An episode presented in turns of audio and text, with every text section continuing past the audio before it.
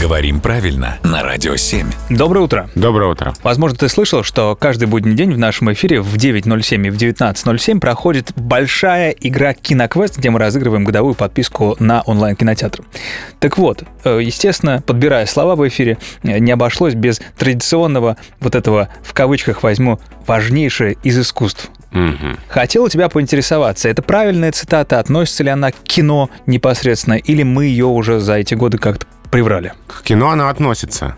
Мне непонятно только, к кому она относится. Давай А, разберемся, распутаем, может быть. Да, потому что общеизвестно, что это фраза Ленина о том, что важнейшим из искусств для нас является кино. Вроде так и было. Я Да. так кивнул, как будто там присутствовал.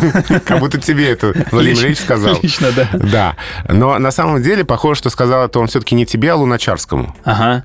И эту фразу мы знаем в его пересказе. То есть не было свидетелей больше. А, Судя по всему, да. Ага. И нет такой точной цитаты.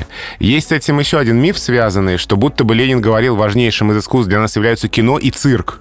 Так. Но это более позднее дополнение, уже такое пародийное. В общем, эта фраза известна только в пересказе Луначарского.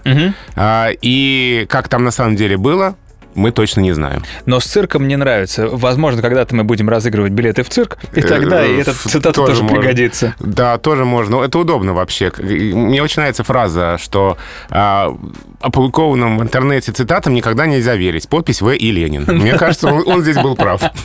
Спасибо большое.